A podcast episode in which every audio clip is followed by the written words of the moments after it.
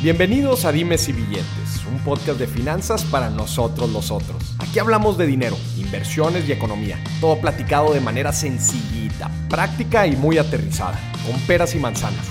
Yo soy Maurice Dieck, un fiel creyente de que necesitamos educación financiera para tomar mejores decisiones en nuestra vida. Y también creo firmemente que juntas la educación e inclusión financiera son pilares fundamentales para que todos tengamos una vida mejor. Así que prepárate. 3, 2, 1. Comenzamos. Bienvenidos a otro episodio de Dimes y Billetes. Seguimos en la gira por Guadalajara, en el World Tour por Guadalajara, entrevistando pues a pura personalidad y temas súper, súper interesantes de finanzas, negocios. Nos hemos metido también de lleno al tema de real estate. La gente es que ha estado padrísimo, padrísimo. Imagínate, si, si tú lo has disfrutado, imagínate yo con todas estas personalidades, platicar con ellos, escuchar sus historias. La neta es que ha sido algo Padrísimo, padrísimo, padrísimo. Y hoy vamos a hablar de un tema bien interesante. Vamos a hablar, eh, me, topa mucha gente y, siempre como que está esta espinita, ¿no? De, oye, quiero empezar un negocio, este, quizás tengo un empleo, pero quiero empezar algo por, por fuera, este, o quiero dedicarme a emprender algún proyecto, pero siempre está la famosa pregunta, bueno, pues es que no sé en qué, no sé qué, no tengo bien identificado una necesidad, no tengo claro un producto, un servicio, y mucho menos pues todo el proceso que requiere validar estas hipótesis, porque al principio eh, pues todas las ideas que tenemos, ¿no? De una posible necesidad y de un posible producto, pues no dejan de ser hipótesis que nosotros creemos, ¿no? Y todo el proceso de validación y después cómo vamos construyendo esta empresa hasta toda la parte del growth hacking y de cómo bajamos fondos, pues para ya formalizar y hacer crecer nuestra empresa. Bueno, pues haz de cuenta que yo los escuché. Haz de cuenta que yo los escuché. Y estoy aquí con una personalidad que justamente tiene una fábrica de startups, que justamente lleva todo este proceso desde cómo identifica una necesidad en el mercado y cómo va madurando el negocio y la ayuda con diferentes estrategias, obviamente, pues para que pueda crecer y echar a andar. Con nosotros está Roger Caloca. ¿Cómo estás, Roger? Bienvenido. Muy bien, muchas gracias, mucho gusto. Gracias por tenerme aquí, Mauricio. Oh, qué gusto, Roger, que hayas aceptado la invitación. Qué interesante, güey. O sea, tienes a ver, em, em, platícame un poquito de tu trayectoria para que la gente entre en contexto y ahorita nos metemos de lleno a esta fábrica de. Va, bueno, pues yo soy Roger Caloca, este, 27 años, tapatío, le voy al Atlas. Como todos los tapatíos, Como todos los salvo fuera. Que afuera sí le van a Chivas, pero aquí. Aquí no. Aquí, todos le van a Atlas. Rojinegro. Uy, qué interesante. Este. Y estoy involucrado en el mundo de las startups desde hace como 7, 8 años. Ok. Eh, mi primer emprendimiento en ese entonces se llamaba Mi Genio. Mi Genio era en ese entonces el Uber de las asesorías. Yo sé que hace como tres o cuatro años se, puso muy de moda algo que le dicen el Uber Forex. El Uber de lo que sea. Yo soy el Uber de las lavanderías, el Uber de los carpinteros. Pues hace siete, ocho años... No había. No, existía el Uber Forex. Entonces, cuando tú te parabas y dabas un pitch y utilizabas, soy el Uber de las asesorías, pues no estaba ni tan trillado y quedaba bien como para hacerle entender a las personas qué modelo de negocio traías. Ya, muy bien. Eh, ahí inicio, inicio como mis 19, 18 y 19 años. Éramos dos amigos más y yo. Eh, al final duramos dos años con ese emprendimiento. Nos fue muy bien. De las cosas un poquito o momentos más épicos de ese emprendimiento fue en su momento pues bajar nuestra primera ronda de inversión. Con 19, 20 años nos paramos a pichar en un demo day para una aceleradora que se llamaba InnoHub Ventures en InnoHub México y fuimos la startup más prometedora a tener éxito en Latinoamérica y bajamos nuestra primera ronda de inversión. Eh, de ahí me, nos toca irnos a Alemania. ¿Seguías siendo estudiante tú? Sí, seguía siendo estudiante. ¿Qué estudiaste? Eh, estudié hasta noveno semestre creación y desarrollo de empresas en el TEC. Pero... Hasta noveno semestre, pues ya es el último. No, no, no, pero no, no me quería graduar de eso porque me entró una crisis existencial que cuando trueno mi genio, digo, si me gradúo de creador y desarrollador de empresas, pues ¿quién le da trabajo a un creador y desarrollador de empresas? Ese güey hace su empresa. Entonces dije, tengo que tener un colchón. Mi safety net va a ser cambiarme de carrera algo que si necesito chamba me puedan dar. Me cambié a logística internacional y me revalidaron hasta la mitad y ya me gradué de ahí. Y pero, pero muchas de las bases ni siquiera se las doy o las acredito perdón a, mi- a mis profes, pero no, no a mi carrera. Pero sí a un profe en específico, a Joel Verges. Él, él nos daba un diplomado de innovación. Y él era un headhunter de talento, era un, era un inversionista ángel que estaba buscando startups o emprendedores para jalarlos y desarrollar junto con ellos.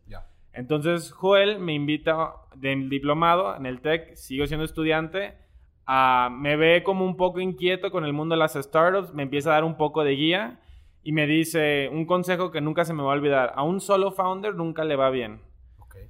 Un solo founder nunca baja casi inversión. ¿Por qué? Porque denota ciertas cosas. Número uno, no eres todólogo. Claro. Número dos, pues señal de que no sabes trabajar en equipo. Claro. Y pues número tres, entre más personas sean, en el momento de una decisión, Pues piensan más. eh, es mejor. Entonces me dijo, búscate a alguien que sea, que, bus que sean tus founders o tus co-founders con los que puedas hacer tal proyecto. En ese entonces lo que más me hizo sentido fue asociarme con mis mejores amigos. Que hoy en día digo, sí eran las personas correctas, pero en ese entonces digo, grave error. ¿Por qué? Porque solemos asociarnos con gente que, te- tenemos a la mano Claro. y no terminan siendo los mejores socios. Porque creo que un socio lo debes de elegir por dos cosas. La primera, si lo puedes pagar, no debe ser tu socio. Claro. O sea, y sorry, contadores, mercadólogos, o sea, porque, porque si les puedes pagar, mejor págales, que te hagan un trabajo muy chingón, págales también muy bien, pero no, no te deshagas de ese equity que es tan valioso. Claro. Porque muchas veces no valoramos el equity, creemos que es humo y, ay, pues sí, te doy el 10 y ya me salió gratis mi Para, landing. para, para los que no nos van agarrando, equity, participación de la empresa, acciones, capital Sí. social de la empresa. Sí, imagínense que lo más común es que pues vamos micha 50 y 50 y quieres dar pedacitos. Sí, claro. Entonces, eh, pues primero se me hizo fácil porque no iba, no iba a costar soltar y después aprendí que una buena startup tiene tres co-founders. Uno tiene que ser administrativo, el otro tiene que ser operativo y el otro tiene que ser comercial. Y muchas veces el administrativo y el operativo se confunden. Entonces, en nuestra startup en ese entonces siempre sobraba alguien. No sabía, pero no- nunca estaba muy identificado quién sobraba, porque todos jugábamos como un rol medio distinto. Entonces, eh, al final nos damos cuenta que habíamos dos administrativos y un comercial, Claro. pero no estaba ese operativo. Y truena, eh, para hacer la, la historia corta, truena la startup como los dos años y medio. ¿Era esta de mi genio o era otra? Mi genio. Ya.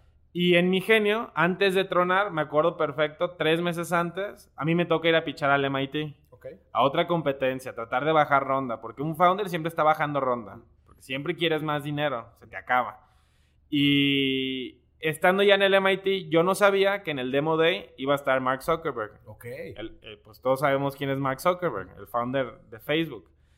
Me toca picharle a él. No manches. Sí. Y... Mi genio. Sí, mi genio. Y lo interesante, no gané, no gané el Demo Day, no me llevo la inversión, pero quedo en cuarto lugar.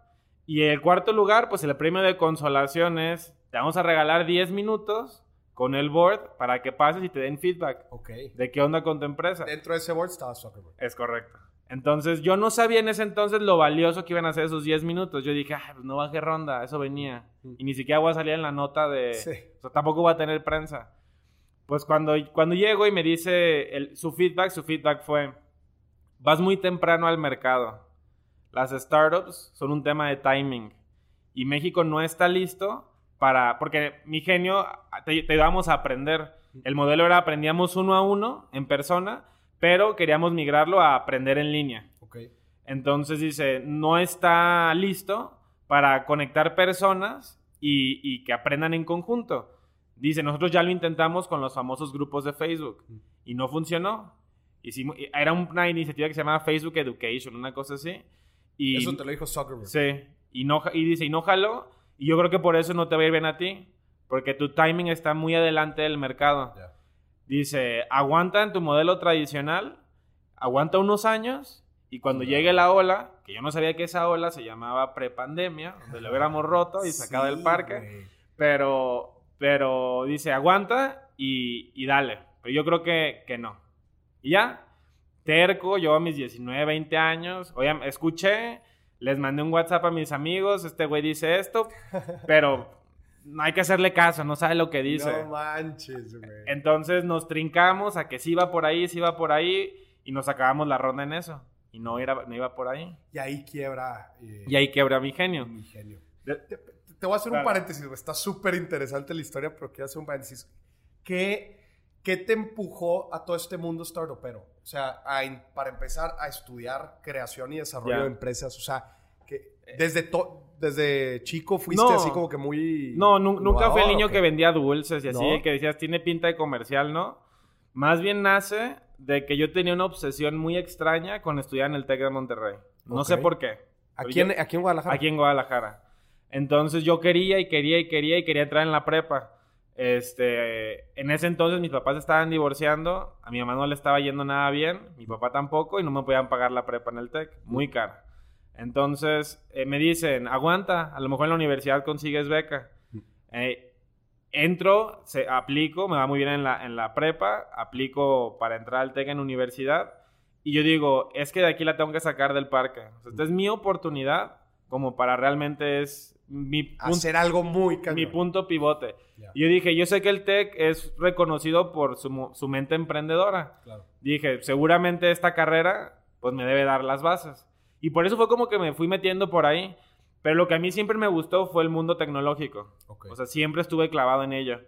Y la forma en la que mi mente hizo clic fue pues tecnología con, em- como con negocios, Con emprendimiento. negocios, sí. En ese entonces pues fueron las startups. Ya. Entonces por ahí fue donde me empecé a clavar. Ya, entonces quiebra eh, mi genio, te vas a, a ¿qué era? Administración de lo, lo- eh, A, a logística, ajá, internacional. logística perdón. internacional. ¿Qué sigue? ¿Qué viene después? Pues eh, viene pues tocar fondo, eh, de- pensar que ya no podía volver a emprender Ok. y decido tratar la vida de pues de colaborador.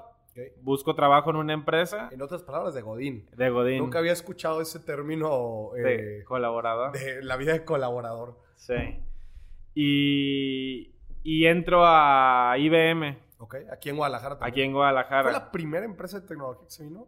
No estoy sí. seguro, pero fue de las, de las De las plantas que estaban en el Salto. Sí. Y en IBM, pues fueron los días más tristes de mi vida. ¿Por? Pues yo era como un pez que lo habían sacado del agua y, quería regresar. Eh, aprendí. Si el y- mundo corporativo no te sintió... No, te, No, te sintió nada, nada. Porque me di cuenta, y con todo respeto a todos los que nos escuchan, pero para crecer tardas años. Le tienes que dedicar tu vida a una empresa así de grande para llegar a un puesto medianamente bien. Eh, y muchas veces vas a crecer si eres el primo o el sobrino o el tío de alguien dentro. Entonces yo me di cuenta que la planta de IBM de aquí, así estaba mi área. Entonces dije, no, aquí no tengo nada que hacer. Esa es una. Y dos, mi trabajo que me ponían a hacer, yo lo hacía como en hora y media. Entonces me quedaban como cinco horas libres. Y después se me ocurrió descubrir las macros y lo hacía en 15 minutos. Ya no tenía nada más Tus que hacer. reportes de Excel, güey, los Sí. hacías en 15 minutos. Entonces ya no tenía nada más que hacer y yo, queriendo ser proactivo, hey, ¿qué más hago? ¿Qué más puedo hacer? Pues por inquieto me empezaban a regañar. No te salgas de tu área. Sí, sí, eso pasa, güey. Sí. Cañón. Entonces me di cuenta que dije, pues no. Y ahí me pongo a, a, a, a pseudo emprender de medio tiempo Ya. porque me daban mi compu y no, no- nadie, me, nadie me checaba qué hacía. Entonces dije, ah, pues déjame, me empecé a calar y empecé a validar otra idea. Quédate, ahorita, ahorita vamos a seguir platicando, pero güey, a mí me pasó algo muy similar, este, haz de cuenta que yo era exactamente como tú, o sea, trataba, yo trataba de sacar el jale lo más rápido posible, pues para ver qué onda. Sí. Güey, ¿sabes qué me dijo una vez un jefe, güey? Güey, me acuerdo hasta ahorita, o sea, hasta ahorita lo llevo cargando. Me dice, Moris, ¿por qué haces todo tan rápido? Y yo, pues, pues soy, estoy siendo eficiente con mi tiempo. Pues, ¿Qué quieres que te diga? Sí. O sea, si lo puedo hacer en 15 minutos, ¿por qué me voy a tardar dos horas? Y me dice, no, es que tú no estás entendiendo. El jale no se va a acabar, güey. sí. Esto no es como en la escuela, en donde si acabas la tarea te puedes ir a tu casa. Aquí si acabas las cosas en 15 minutos, no te vas a ir a tu casa, güey. O sea, no te vas a ir a tu casa. Dime y yo te pongo más cosas. Que después, justo como tú dijiste, lo empiezan a ver medio negativo. De que, Sí. "Ay, este overachiever, ¿qué onda? O sea, Sí, sí, sí. eh, me quiere ganar el puesto. El, el mundo corporativo, si bien puedes aprender muchísimo, Es muy celoso, pre- creo. presenta ciertos temas políticos y jerárquicos, este, Sí. ah, complicados. Sí, sí, sí. Que ojo, con esto no estoy diciendo que no se me haga a mí una buena idea aprender, porque aprendes Ah, no, muchísimo. ah, no, claro. Yo también. Y cua- ganas lana, te están pagando por aprender. cu- cuando entré, entré con toda la mentalidad de decir, quiero aprenderle a la empresa multinacional. Claro. cuáles son las buenas prácticas. Claro. De ahí a lo mejor uso la palabra colaborador porque siempre Ya, es... sí. No, pues no eres ni godín ni empleado, eres un colaborador más de, de aquí. Y no me vas a dejar mentir, Roger, pero tú que trabajas mucho con emprendedores, ¿se les nota cuando les cuando no han tenido una de estas experiencias? Ah, sí, 100%. Cuando no han tenido un jefe, cuando no han tenido una estructura, un calendario, una, unas responsabilidades. O sea, Sí. cuando alguien no ha trabajado y está emprendiendo, se nota. Sí, te das cuenta se que, nota. que no sabe trabajar a su equipo, falta de sensibilidad de su tiempo. Sí. Entonces, sí, trabajar en una empresa yo creo que es un muy buen primer paso Exacto. para agarrar bases y al menos aprender que pues que hay agendas, que hay juntas, cómo se lleva una junta, porque hasta eso es importante, cómo se lleva una junta. Claro. este, Que te tienes que levantar a cierta hora y chingarle, o sea, porque Sí. luego, luego la gente que, no, pues que estoy emprendiendo, este, y pues mi junta es a las 11, pues bueno, pues me levanto y por ahí de las 10. No, a ver, Sí. güey, o sea, no, o sea, no, no estás de vacaciones, ¿verdad? Sí, hay que fregarle y hasta más duro. Pero a ver, entonces, dices que estabas trabajando en IBM, te empezaste a desesperar y luego dijiste, pues déjame, hago este proyecto por un lado, Y- otro proyecto. Eh, Quise, quise empezar, me cachan, en algún momento yo pensé que no me iban a cachar, me cachan y pues me cepillan. Sí, de que nada, Sí. pues este güey está aquí haciendo Sí. negocio. nah. En- entonces, este, me pasa eso y en ese entonces, recién, te- yo andaba con mi novia, este, re- corto. ¿Qué llegaste? Le dices, no, hombre, me No, no. cepillaron. Sí, güey". sí, sí. No, hombre, ¿qué y- te digo? Y, y- y te- termino con ella, este, y fue el destino que a los 3, 4 días me ofrecen irme a trabajar al, ex- al extranjero. La historia es chistosa porque yo no sabía que el trabajo en el extranjero. Así muy breve, había un abogado. Mm, Este abogado en algún momento le iba a meter dinero a mi genio. No le metió porque algo no le latió al final. Pero nosotros como emprendedores sí, sí le gustamos. Entonces dijo, este proyecto no, pero después hablamos. Me marca y me dice, oye Roger, ¿sabes qué? ¿Cómo va mi genio? No, pues tronó. Oye, ¿y qué onda con la plataforma? No, pues la seguimos teniendo. ¿Qué te latería hacer esa plataforma pero para abogados? Y yo, sí. Al final las variables son las mismas, hacemos un match sin problemas. Yo soy alquiler de la Ciudad de México. Me dice, ¿qué onda? ¿Te vienes para acá? Este, para hacer la plataforma le dije, pues tú sabes que yo no soy programador. No, no, no, vente de project manager. Tú arma tu equipo y la eches a andar rápido. Yo dije, ah, pues sí, cuatro o cinco meses en lo que les armo el equipo, hacemos un MVP a ver si jala, y si sí, pues que se agarran un founder y, y le den.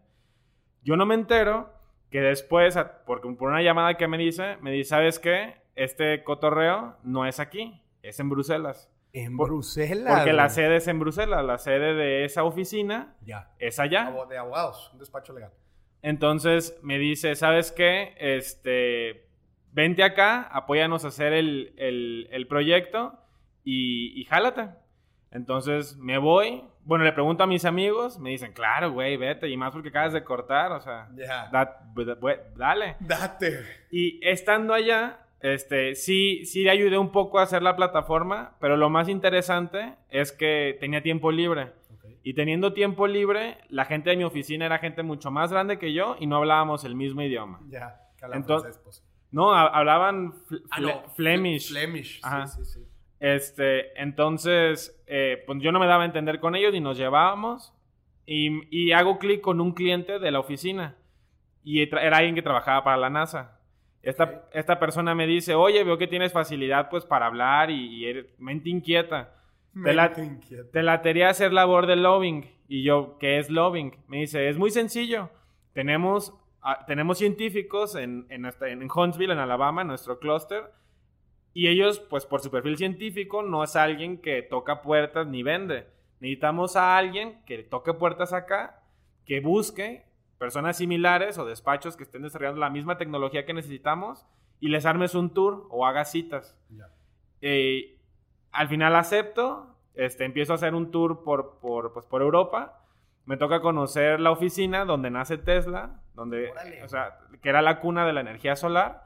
Y ha- hago- los conecto y pues muy bien, o sea, al final una buena experiencia. Y lo menciono porque parte de lo que yo hacía estando en Bruselas, estando solo y recién cortado, pues yo no andaba como que bien ligador. La verdad es que fui todo lo contrario. Me hice como, me, me un poco más, como, ajá. Y mi forma de distraerme era al lado de mi depa había un bar que se llama Delirium. Es el bar más famoso a nivel mundial o récord Guinness porque tiene la mayor cantidad de cervezas disponibles de barril. Ok. 140 y tantas cervezas. En Bruselas. Entonces yo me iba a diario a ese bar a tomarme una cerveza, me hice amigo del bartender y ese güey me presentaba al de al lado. Él era mi conecta. Ya.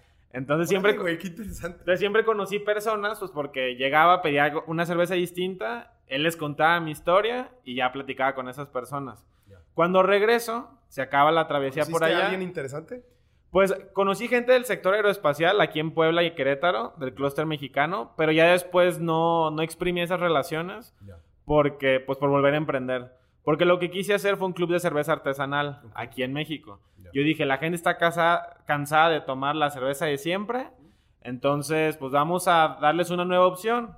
Un, eh, yo, y yo siempre había tenido las ganas de hacer un, una startup con un modelo de negocio de suscripciones. Entonces mes a mes te llegaba una cajita de cerveza, siempre era cerveza distinta. Eh, te mandábamos un regalo de la cervecería, una gorra, un destapador, algo. Y como era mucho para los no conocedores de cerveza, tratábamos de hacer como unas pequeñas guías. Que te, ajá, que te decía, esta cerveza se va a ver roja y vas a ver fuerte, amarga y como a canela. Y te la debes de comer con una hamburguesa o unas alitas. Entonces como que fuimos educando a la gente, fuimos evangelizando Guadalajara hace cuatro años más o menos en el tema de cerveza artesanal. Al final, después de un año, truena ese emprendimiento. pero sí, lo ejecutaste? sí, sí, sí, sí por temas de logística. Y, digo yo... Tu otra área expertise. Ah, lo más chistoso es que truena por lo que me puse a estudiar. pero dije, bueno, pues ya no pasa nada. Vuelvo a, meterme a una empresa, Coyote, este, una empresa americana de UPS, que es como un modelo startupero aquí en México de logística. Entro ahí, aprendo otra vez muchísimo y ahí me enseñan creo que la herramienta más interesante o, lo, o el skill más importante que creo que hay que tener, vender a través de LinkedIn. Okay. Ellos. interesante, a ver. Ellos, como gringos, te dicen, ¿sabes qué? O sea, ya que ustedes mexicanos están acostumbrados a que quieren darse un tour por donde sea, e ir tocando puertas en las plantas y querer venderla a cualquier empresa. Y las cosas no son, no son así acá en Estados Unidos. De hecho, acá ni nos tenemos que ver para hacer negocio. Basta con un buen mail, dos llamadas y hay un contrato. Entonces, apréndanse a vender por LinkedIn. Entonces, pues me enseñaron cómo mandar una un buen invite, este, cómo conectar con la gente, cómo hacer un perfil interesante. Y, de ahí salgo de Coyote, eventualmente, después de dos años y medio.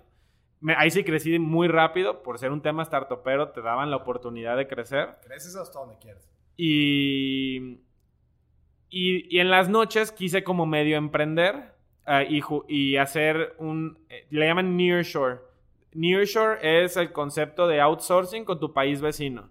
Entonces, el nearshore de tecnología se puede hacer muy bien con Estados Unidos, porque Estados Unidos ve a Guadalajara como un Silicon Valley mexicano. Entonces, yo dije, ¿por qué no armo un grupo de programadores aquí en Guadalajara? Y yo me pongo como de comercial por LinkedIn, haciéndole al fake que tenemos oficina en San Diego, para venderle a la gente allá y a ver si pega. Me di cuenta que ejecuté mal, que la idea era buena, pero que si la ejecución no es la mejor, pues no va a pegar. Eh, pero lo bueno que me pasó es que caigo con un muy buen amigo de aquel entonces cuando estuve en mi genio, en la aceleradora, con Marco Félix, que ahora es mi amigo, socio y mentor. Con el que siempre que tengo la oportunidad le agradezco y estoy agradecido con él, porque en ese entonces le digo, oye Marco, traigo yo estas dudas, o sea, quiero volver a emprender, pero ando también medio madreado de que no me ha ido bien y, me meto en las empresas, ¿qué onda? Me dice, vente, hay que hacer algo juntos. Entonces él me apoya y con él hago estas, pues este, no era una startup, era un despacho de tecnología. Al final no me va bien, pero ahí conozco un programador que se llama Jonathan. Y Jonathan tenía un bot que lo que hace es crawlear sitios. crawlear sitios significa yo agarro información de un lugar, me la traigo para acá y si yo le, pongo un valor agregado, entonces ya es una información distinta. Y no estoy copiando ni es piratería, es simplemente... un ejemplo. Un ejemplo es, em, estoy seguro que han visto todos portales de noticias, o de fútbol, o de novelas, o el famoso, ¿cómo se llama? se me fue el nombre. Pero son, son sitios que van y recolectan información, Ajá. notas de todos lados y te las concentran en un solo lugar. Nosotros hicimos eso. Hicimos un portal que se llama Fidanto. Y Fidanto lo que hace es un crawler, o es un agregador a nivel mundial, cuarenta y tantos países, que crawlea información de los sitios más relevantes y las bolsas de trabajo más grandes de cada país y las pone en un solo lugar. Entonces nosotros somos como un pequeño Google de los empleos. Y la forma en la que trabajamos es encontramos sitios interesantes, los crawleamos, los ordenamos, le agregamos valor quitándole los duplicados, quitándole anuncios de mala calidad y luego se los mandamos a Google. Le decimos, oye Google, ¿sabes qué? Yo aquí tengo muchos links, muchos empleos, indéxame. Y descubrimos cómo funciona el algoritmo de Google. Yo creo que si alguien quiere meterse en eso, esta oración o estas dos segundos van a ser los más importantes. Google cree o funciona como una librería, una biblioteca. Y si eres un libro muy gordo, cree que eres relevante. Y te va a ir poniendo los estantes cada vez más cerca de la puerta. ¿Por qué funciona así? Porque nosotros, con cada, cada anuncio o cada vacante que tenemos nosotros, es una página para Google, es un link. Y si yo tengo 12 o 13 millones de links, pues soy un sitio muy grande. Soy un claro. libro muy grande, soy una enciclopedia. Claro. Y Google cree que soy relevante, cree, más no lo sabe. Entonces, ¿cómo cree? A lo mejor no me pone en la, pa- en la primera página de resultados. Pero bien dicen que si quieres esconder un muerto, escóndelo en la página 2 de Google porque nunca nadie se brinca ahí. Nunca nadie se brinca. Entonces, nos- al momento nos indexa y nos pone el resultado 15. Cada página de Google tiene 10 resultados. Entonces, en la 15 página estás muy 15 fuera de- estás fuera, pero más de un metiche le da clic a la siguiente y va y ve. Entonces, cuando ya la gente te visita, Google dice, no, es- este sí es relevante. Y nuestro juego de diario es siempre estar en la primera página de resultados. Constantemente votamos entre la 11, la 10, la 9, pero ahí vamos. Y Google nos paga por anuncios, por la red de AdSense. Estoy seguro que muchos han visto que cuando entran a un sitio siempre hay unos banners en medio o a los lados de publicidad. Ah, pues cada vez que alguien entra a nuestro sitio y le pica la publicidad, nosotros ganamos. Entonces, eh, gracias a que me acerco con Marco, le pido consejo, nos va mal en, en Tacode, así se llamaba, la desarrolladora de software, pues hacemos Fidanto. Entonces, pues más o menos ese es como mi trayectoria. Y cuando hacemos Fidanto, decimos, oye, ¿sabes qué? El modelo que traemos de hacer negocio como que funciona. ¿Por qué no lo formalizamos y lo escalamos y buscamos capital para diversificarnos en diferentes industrias? Y ahí nace lo que decías en un inicio, un Venture Builder, una famosa fábrica de startups. ¿Qué es lo que hacemos? Muy sencillo. De- identificamos un problema en el mercado, eh, tratamos de encontrarle una solución, que esa ¿Cómo solución... identifican, empecemos por ahí, o sea, cómo identifican una necesidad? Que esa, esa es una de las partes más cruciales, ¿verdad? O sea, ¿qué metodología usan o cómo la hacen? Pues a, a mí me gusta ver que hay que un problema debe tener ciertas características. Número uno, que sea grande. Y grande me refiero a que, esté, a que muchas personas o que las masas lo, Lo tengan. tengan. Número dos, que sea un problema por el que la gente esté dispuesto a pagar dinero. ¿Tienes un ejemplo así de una empresa que hayan creado así justo en toda la metodología y que nos las vayas platicando? Pues una es, por ejemplo, Frontman. Tenemos un, un producto que es un software de monitoreo que lo que hace es, le- te dice lo que tus colaboradores hacen con tu equipo de cómputo. Entonces ahora con la pandemia, con el tema del home office, pues mucho jefe que no estaba acostumbrado a dejar que la gente se saliera y que sacara el equipo de cómputo, medio querían saber qué estaba haciendo las personas. Entonces hicimos ese pivote donde dijimos, ¿por qué no hacemos un software que le apoya al jefe a saber qué hace su colaborador, pero que a la misma vez esta persona tenga la transparencia de decirle, si yo trabajo bien y acabo mi trabajo en cierto tiempo, no me tengas horas nalga en la oficina. O si yo hago mi trabajo bien y me ves productivo, pues soy un candidato a que me promuevas. Claro. Entonces, es una herramienta como para generar transparencia en las organizaciones. Ya. ¿Cómo identificaron? O sea, ¿cómo nació esta idea? Pues vimos que se venía la pandemia, o sea, que ya era una realidad. fue una idea de pandemia. Sí. Ya. La teníamos trabajado un poquito desde antes, pero el switch o el spin-off que le dimos a, ah, va a ser para home office, pues fue en plena pandemia. Ya. Y lo que hicimos ahí fue, ¿sabes qué? Hay un problema, los jefes en México, no todas las empresas son great place to work.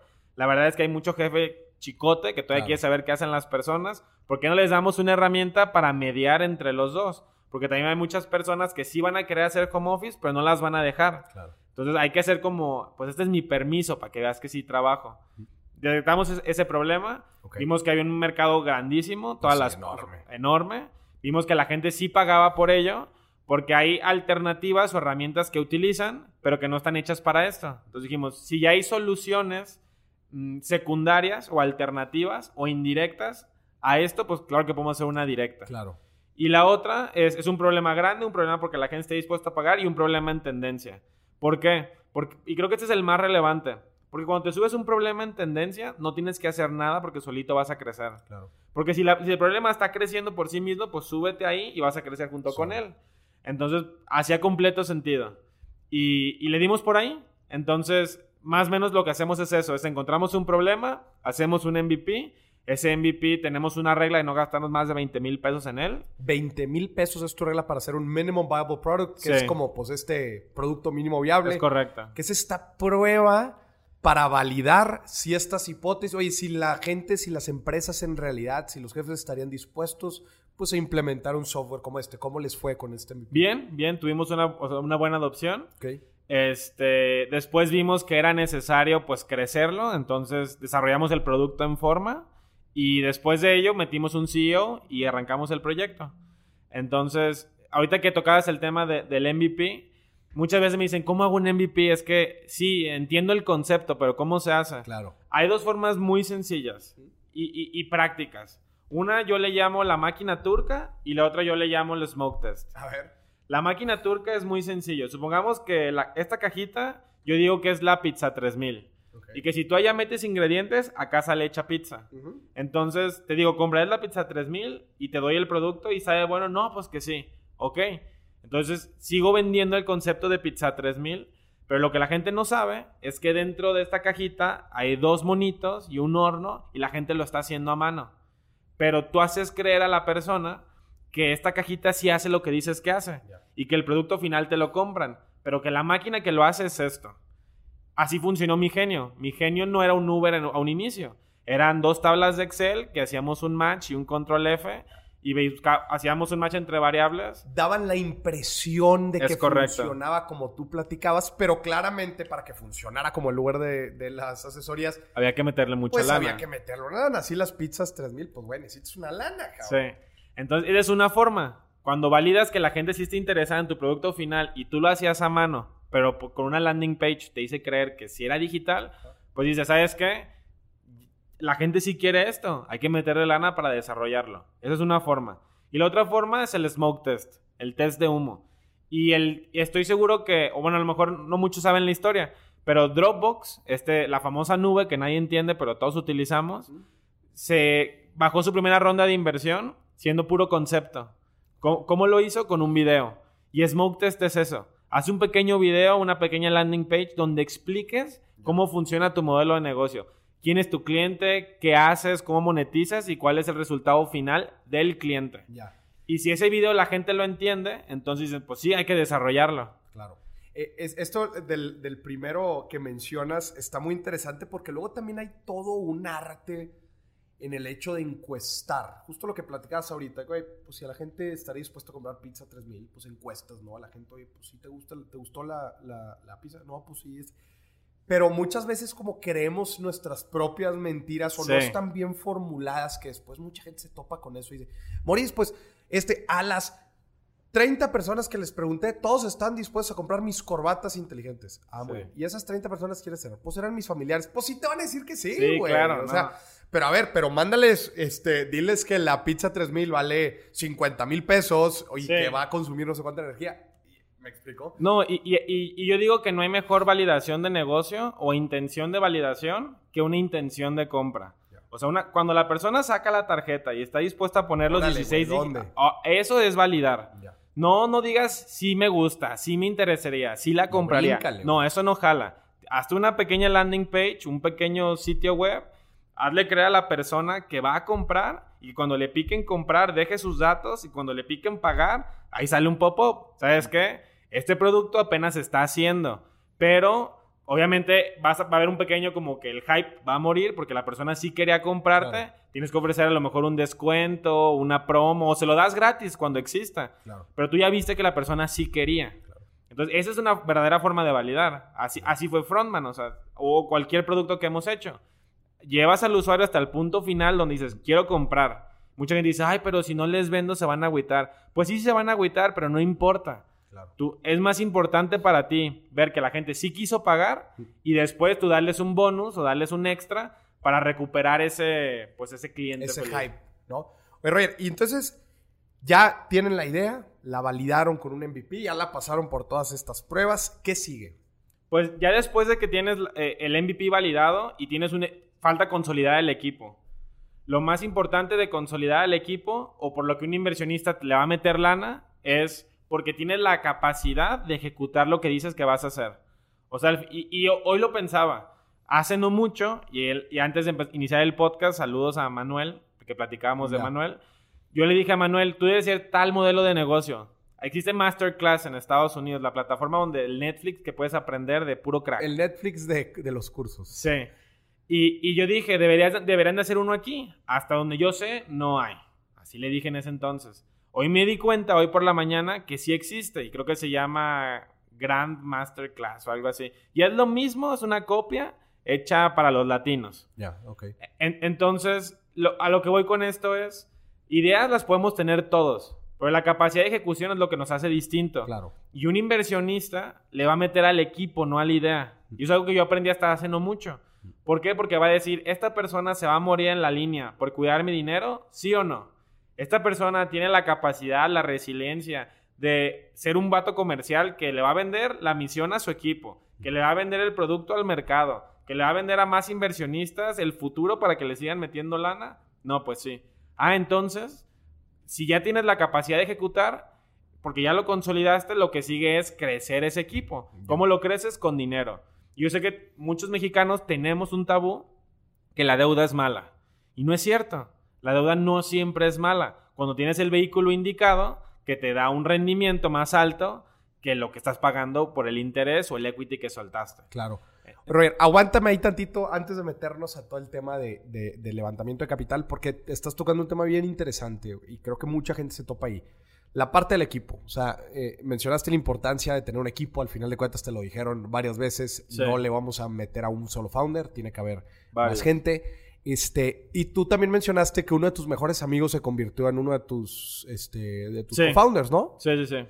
Eh, platícame de esto, güey. O sea, ¿cómo está este proceso de armar un equipo? Porque esta es una pregunta que tiene mucha gente. Oye, Maurice, este, ¿me conviene asociarme con mi pareja, con mi amigo, con mi amiga? Este, ¿Qué buscar en este equipo? ¿Cómo? yo buscaría tres roles básicos que deben estar en cualquier equipo, al menos de inicio, que es la parte comercial, la parte administrativa y la parte operativa. Si los desglosamos, la parte operativa casi siempre es la persona que tiene ese conocimiento, deep knowledge of the market. Es esa persona que a lo mejor tú quieres, y vamos a irnos a negocios tradicionales. Quiero poner una mueblería y supongamos que la quiero hacer en línea. ¿Quién va a saber de muebles? Probablemente un carpintero. Tú puedes jalar a ese carpintero que opere el negocio. Porque él sabe de madera, sabe de tela y sabe de diseño. Él es tu operativo. Luego viene la parte comercial. Tiene que haber esa persona que sepa vender.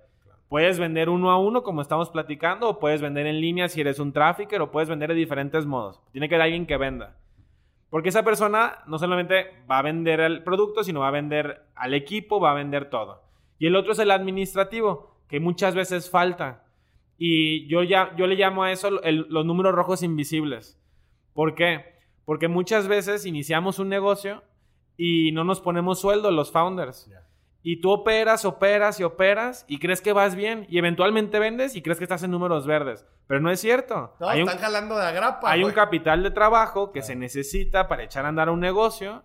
Y si tú, si tú y yo fuéramos founders y ganamos 20 al mes cada uno, pues cada mes quemamos 40, 40, 40, 40. Y llevamos seis meses, pues ¿cuánto dinero necesito? Y ese administrador debería darle esa sensibilidad a todo el equipo. De, oigan, ¿saben qué? Pues nuestros números reales son estos, no los que creemos. Debería de manejar el presupuesto. Debería de saber y decirle a lo mejor al CEO, ¿sabes qué? Tienes que salir ya a buscar ronda porque nuestro, nuestro runway está corto. Eh, para los que no saben qué es runway, runway es Supongamos que tú quemas 10 dólares al mes de gastos y tienes 60 dólares, pues tienes 6 meses de runway. Es tu pista de aterrizaje. ¿Qué tan larga la tienes? Y el otro es eh, tu burn rate. ¿Cuánto dinero quemas al mes? Entonces un buen administrador, cuando lo busquen, tiene que dominar esos dos datos siempre. ¿Cuánta lana tenemos y cuánto quemamos al mes? Para que su CEO salga y consiga más dinero. ¿Cómo se consigue el dinero? Deuda, inversión o ventas. Platícame un poquito de este proceso, o sea, cómo han ayudado a empresas a, levantar fondos, este, cuándo sí recomendar la deuda. Yo platico mucho de estos temas, me gustaría, me gustaría ver tu opinión. Pues nosotros, o al menos mi, mi particular idea, que Marco, mi socio, difiere, a lo mejor va a diferir de ella, este, a mí me gusta mucho irme por equity. O sea, eh, eh, su cabeza piensa al, revés, ¿no? Él dice, lana, rendimiento, crecemos más rápido, le inyectamos tanta lana y ya estamos en el siguiente nivel. Yo me voy más por que hay que salir a dar equity, pero hay que ser celoso del equity lo más que puedas. Y una forma buena de hacerlo se llaman stock options. No sé si, si, todos sepan que es un stock option, pero es, supongamos que yo te invito a ti al negocio y te doy un 10, 15% de participación. Y ojo, los quiero sensibilizar con esto. Siempre creemos que hay que irnos mitades o una tercera parte. No, si tú tienes la idea, la idea vale. Si tú tuviste la capacidad, los pantalones, ir a visitar a alguien y, y, picharle, pues eso vale. Entonces no quieras dar por default el 20, el 30, el 40, el 50. No, sé celoso porque es tu empresa, es tu capital. Entonces yo siempre digo, nunca ofrezcas más del 15%. A menos que sea una pieza clave para, que para que le des más. Y ese 15, dáselo a stock options. Que, que ese stock option es, te voy a dar ese 15% a tres años. Cada año te voy a dar 5%. Y ese 5% está sujeto a dos cosas, a tiempo y resultados. O sea, en el día 366 se, te libera ese 5%. Si se cumplen ciertos Si se cumplen ciertos objetivos. Tú dirás, ay, pandemia, no se cumplieron. Bueno, para eso existe el consejo. El consejo sabrá decir si hiciste un buen trabajo y te lo liberan. Pero sí o sí, el cliff que se tiene que cumplir es el tiempo. Entonces. ¿Ustedes simple, eh, eh, sí, todos. meten eh, gobierno corporativo y consejos de administración dentro de las startups? Sí, sí, sí, sí. Incluso, y nosotros mismos estamos con stock options.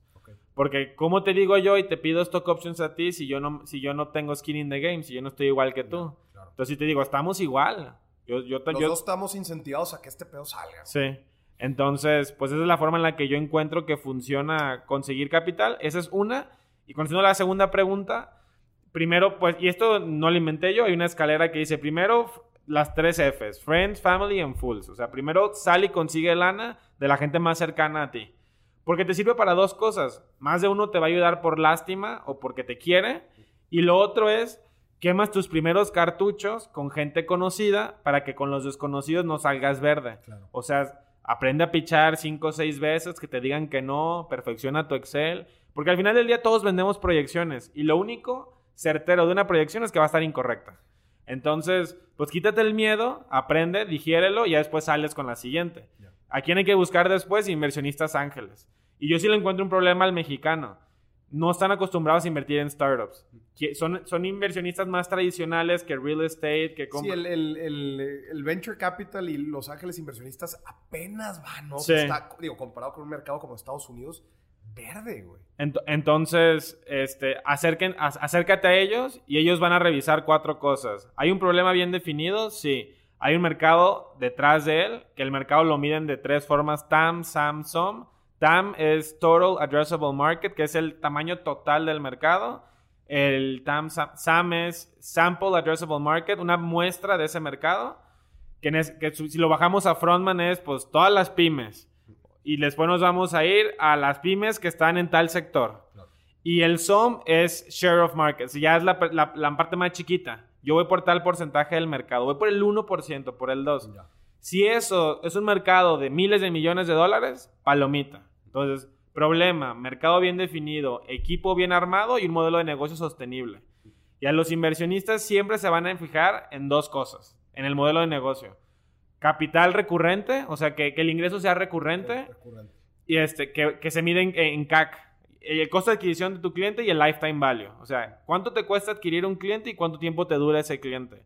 Y ya con eso ellos sacan sus números. Esas cuatro cosas te acercan a un, buen inversionista ángel y si las palomeas, estoy seguro que vas a tener tu, term sheet y... ¿Qué le recomendarías a la gente para buscar a estos ángeles inversionistas? Dice, oye, Moris, pues yo ya... Yo ya bajé dinero con mis familiares, pues ya me... Oye, pero necesito dar este gran salto. ¿Qué les recomendarías? tengan un buen pitch, o sea, bien armado. Un, tiene que, tienes, tú tienes que tener tres tipos de pitch siempre. El pitch de elevador, que son 15 a 45 segundos si tú quieres. El pitch de lobby, que a lo mejor nos topamos abajo y platicamos 3 a 5 minutos. Y un pitch ya más extendido, donde podemos hablar de lo que sea, de 10 minutos o más. Entonces tienes que tener esos tres pitch. Diario practica tu pitch. Diario, diario, porque nunca sabes a quién te vas a topar. Entonces siempre tienes que tenerlo pulido. Y una vez que tienes un buen pitch, entonces muestra tracción. ¿Qué es tracción? ¿Qué he hecho al día de hoy? Y hacia dónde estoy apuntando y cuánto me falta para llegar ahí. Entonces, la atracción que llevo al día de hoy, cuando yo pichaba mi genio, es llevamos 150 mil pesos vendidos con una página que nos costó 500 pesos hacerla en tres semanas. Yo sé que puedo vender esto, me falta esto. Eh, un inversionista ángel, si tú le das por entendido lo que necesitas y lo que llevas, pues ya no lo dejas que piense tanto. Claro. Es el problema. esto es. Exacto. esto se usa Porque cuando tú le dejas y, y, entonces cambian las posiciones y el inversionista ángel se pone encima de ti. Claro. Entonces, un buen pitch y tracción. Es lo que yo creo que, hace el primer match. Muy bien. Esto es para la parte de capital. La parte de deuda, ¿cómo lo ves? ¿Cuándo empezar a endeudarnos? Mm, depende. Si tú crees que tienes un modelo de negocio, que el retorno de inversión es más grande que la deuda que puedes conseguir, dale, desde el inicio. O sea, si tú estás consiguiendo deuda al 2% mensual, al 3% mensual, que ya es caro, 36 eh, anual y tu negocio da más de eso, pues dale, estás haciendo dinero sin dinero. Claro. Y, aquí importante también como ver este, lo, que yo le platico a los emprendedores, pues la certidumbre de tus flujos. A ver, el, querer, el querer endeudarte muy desde temprano es riesgosísimo. ¿Por qué? Porque ni siquiera tienes certeza de la Es como ir a pedirle un crédito al banco cuando no tienes empleo. Pues, ¿Con qué lo vas a regresar? ¿no? O sea, si no tienes garantía. No tienes garantía. Obviamente los cuando te endeudas, pues es porque quieres crecer algo dentro de ti. Tienes un proyecto.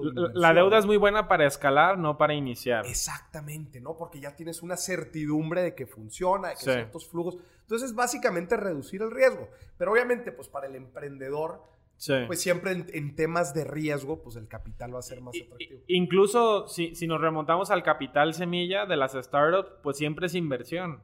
O sea, un emprendedor tiene su pitch para ir a bajar inversión no, para deuda. Porque al inicio eres una hipótesis de mercado, eres una hipótesis de modelo de negocio, no sabes si va a jalar o no. Entonces sí, yo diría deuda para escalar, no para iniciar. Oye, Roger, y ya entonces eh, armamos el equipo, bajamos lana, ¿cómo escalarlo? Platicábamos ahorita antes del episodio el tema del growth hacking, o sea, ¿cómo llevar a este negocio a un siguiente nivel, de vender uno a vender diez? ¿cómo, ¿cómo, funciona? Para dejar sentado qué es growth hacking, growth hacking es eh, mi definición de crecimiento favorito para cualquier negocio y es la forma más rápida y menos costosa de escalar un negocio. Eh, cuando hablamos de growth hacking, es en las startups siempre se buscan 10x, 50x de crecimiento, que suena irreal. No se puede. Habría que dejar definido qué es escalable y qué no es escalable para que el growth hacking funcione. Little Caesars no es escalable. ¿Por qué no? Mucha gente dice, sí, están en todos lados. Pues sí, pero para poner un Little Caesar necesitas otro local, otro horno, tres monos más. capital operativo. Pues, Exacto. casi, casi siempre es el, el 80 o el 100% de la inversión que hiciste para el primer punto de venta, lo necesitas para el segundo, tercero, cuarto. Pero cuando eres escalable, tu crecimiento es marginal, es, es 2, 5, 6%. Cuando Uber se vino a Guadalajara, no, hicieron la plataforma de nuevo.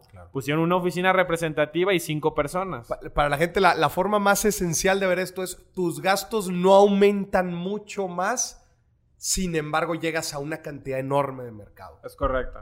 Entonces, cuando ya defines que eso es escalable y el growth hacking aplica para negocios escalables. ¿Y cómo se genera el growth hacking? Ese crecimiento exponencial con crecimiento orgánico. Así nace.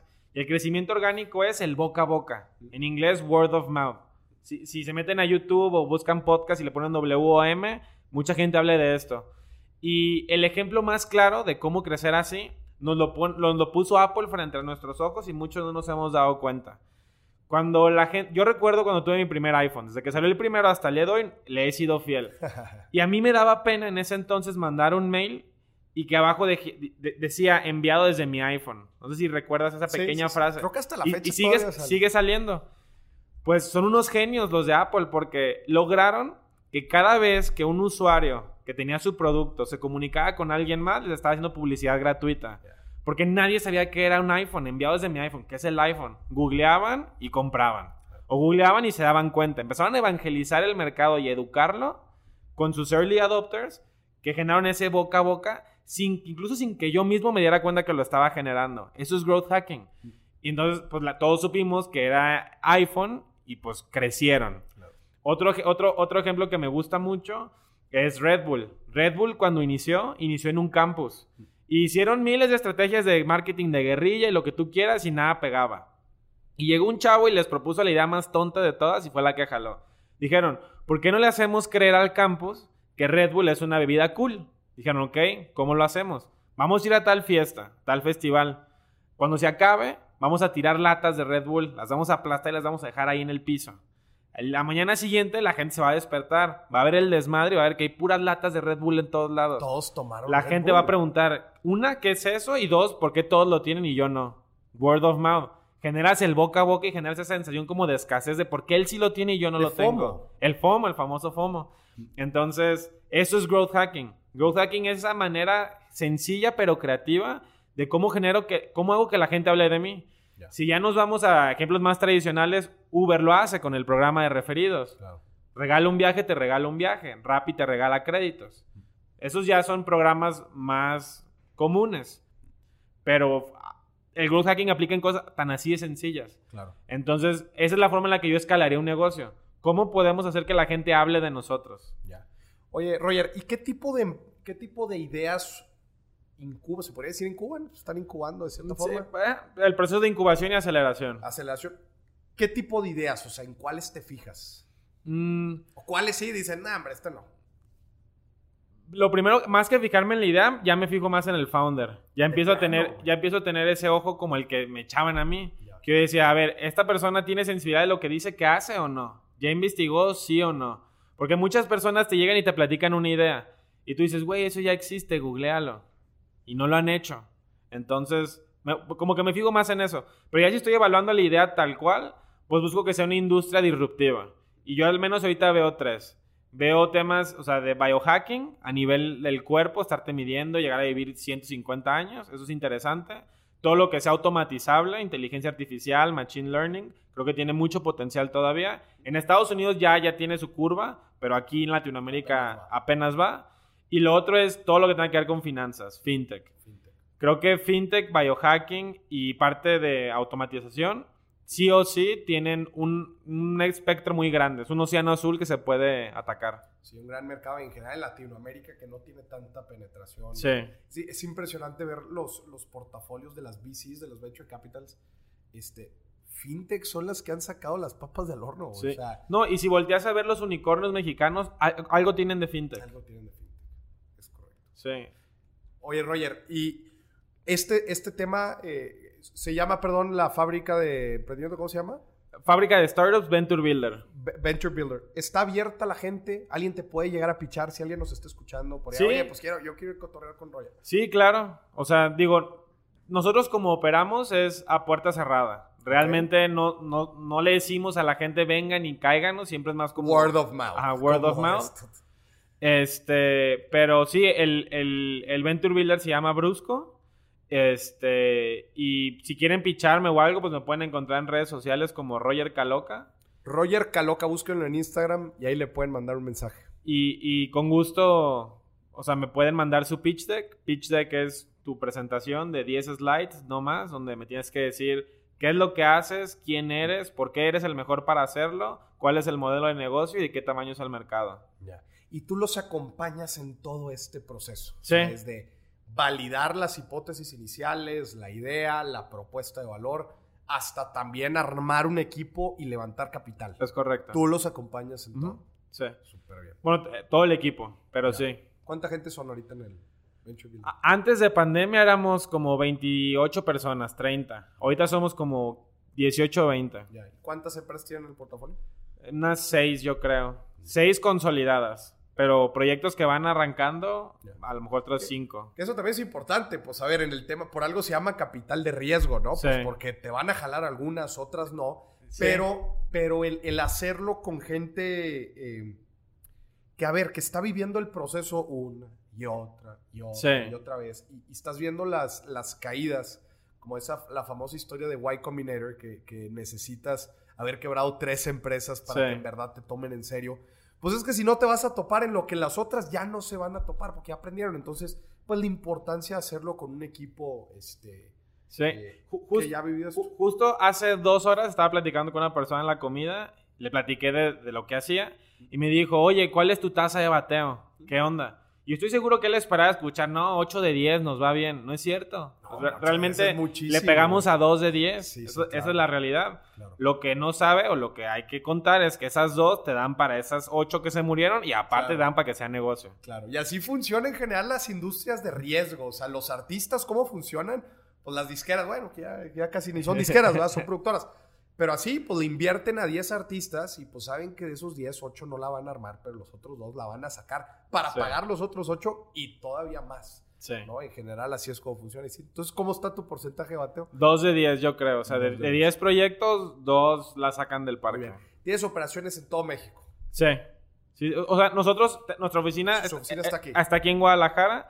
Confidanto, pues tenemos presencia en cuarenta y tantos países, pero es presencia virtual, o sea, también no habría que mentir. Pero sí, o sea, nacional y sobre todo aquí en Guadalajara. Oye, Roger, ¿qué viene hacia adelante? O sea, en esta fábrica de, startups. Pues, ¿qué, ves hacia adelante? ¿En qué, trae la, la mente Nuestro proyecto más ambicioso que estamos haciendo ahorita, estamos haciendo un bot que hace trading de criptomonedas. Ok. Entonces, eso es, yo creo que pinta los números. Eh, y otra vez son proyecciones, lo más certero es que estén mal, pero pues no, o sea, la sacamos del parque si nos va bien. ¿Por qué? Pues porque las criptos es muy volátil. Y mucha gente cree que la cripto solamente le ganas cuando sube. Y no es cierto. Con los futuros le puedes ganar si sube o si baja. Entonces hay ciertos exchanges que te permiten hacer trading de futuros donde si la sabes hacer, pues traes rendimientos anuales muy, muy interesantes, por del 300, 400% de tu portafolio. Anual. Anual. Ya. Este, y esto es un bot entonces para conectar dentro de un exchange y que opera automáticamente. Sí, sí, sí, sí. Entonces... ¿Y es una empresa, o sea, es, como para generar un propio fondo de inversión? Sí, sí, no. La idea es tener, hacer, un pequeño fondo, este, muy, muy friends and family este, donde la gente le pueda meter capital, dos modelos de negocio, capital de riesgo o préstame la lana y, yo, yo, respondo por ella y que sepan que se está haciendo con, un bot que aprende de cada trade que acaba de hacer. Ahí viene la parte de Machine Learning, inteligencia artificial, porque lee las notas de lo que está pasando en el mercado, ve las tendencias y con un análisis técnico fundamental, pues decide si entrar o no entrar. Es un bot robusto, ¿no? que toma todas estas variables, porque al final de cuentas, pues sí, este, son muchas las variables. porque lo que tratamos de simular es a esta persona que se acercó con nosotros y estamos tratando de poner su mente en un bot que haga lo que él hace. Porque él no puede estar 24 horas despierto, ni es sostenible. Claro. Oye, Roger, por último, imagínate que un chavito nos está viendo, un chavito, una chavita, y quieren empezar este, pues en todo este mundo del emprendimiento. ¿Por dónde les recomendarías empezar? ¿Por un libro? ¿Por una idea? ¿Por una inquietud? ¿Por dónde le, mm, A lo mejor dos cosas. Número uno es, primero sí, a lo mejor un libro. Hay un libro que yo lo recomiendo cada vez que puedo. Se llama Business Model Generation. Este, ese libro te enseña a hacer un business model canvas. Es el canvas, ¿va? Ajá. Eh, creo que ese libro es fundamental para que sepan cómo, cómo hay que ver un negocio en una sola página de manera sencilla pero concreta y práctica. Esa es una. Y dos, sal y valídalo enseguida. O sea, muchas veces hay algo que a mí me daba mucho que hasta después me le pusieron el nombre, es este análisis paralysis. Que, Estar en el escritorio de más. Sí, porque estás buscando cómo, no, cómo que no te vaya mal. La verdad es que la mejor manera de que no te vaya mal es que te vaya mal, pero rápido. Porque dices, ay, ya le di por aquí, era por acá. Entonces lean ese libro y en cuando tengan su idea plasmada en ese modelo, salgan y validen lo más rápido que puedan. Yo voy a agregar un extra a ese libro. Si ya lo leyeron, pues es un libro muy común. Si ya lo leyeron, les agrego el segundo. Digo, no sé si es el segundo, pero es del mismo autor de Osterwalder con, con otro. El de Value Proposition Design, que es ya del modelo de negocio, le hace doble clic a la parte central, que es oferta y demanda. Y cómo, pues, entiendes lo que platicamos. El famoso regalito y la... El regalito, exacto. Cómo, cómo buscas validar las necesidades, generar las ideas e hipótesis de las, de las de, las necesidades. Y después hipótesis, ideas e hipótesis y validarlas de la oferta. Y hay un tercer libro de ese mismo autor que se llama algo de validation. Mm, Entonces está muy bueno. Súper. Roger, pues muchísimas gracias, güey. Pura, pura, pura carnita emprendedora nos acabas de dejar aquí. Y, te la agradezco mucho en nombre de todos los, de todos los emprendedores allá afuera. Creo que le diste una muy buena palomeada a todos los conceptos y factores que van desde una idea, güey, hasta pues, el levantamiento de capital y el, el growth hacking. Este, recuérdanos dónde te puede encontrar la gente además de tus redes sociales. Pues me pueden encontrar en LinkedIn como Rogelio Caloca, me pueden encontrar en Instagram como Roger Caloca, o si me quieren mandar un mail, pueden mandármelo a rogelio.barragán.brusco.com. ¿Cómo se escribe brusco? B-R-U-S-C-W. Roger, pero me los atiendes, güey. porque luego la gente me dice, es que me llegan muchos mensajes de la gente que nos escuchó en el podcast. Me los atiendes. No, sí, claro que sí. Roger, muchísimas gracias. Y a ti que nos estás escuchando, esto fue otro episodio de Dime si Billetes. Hasta la próxima.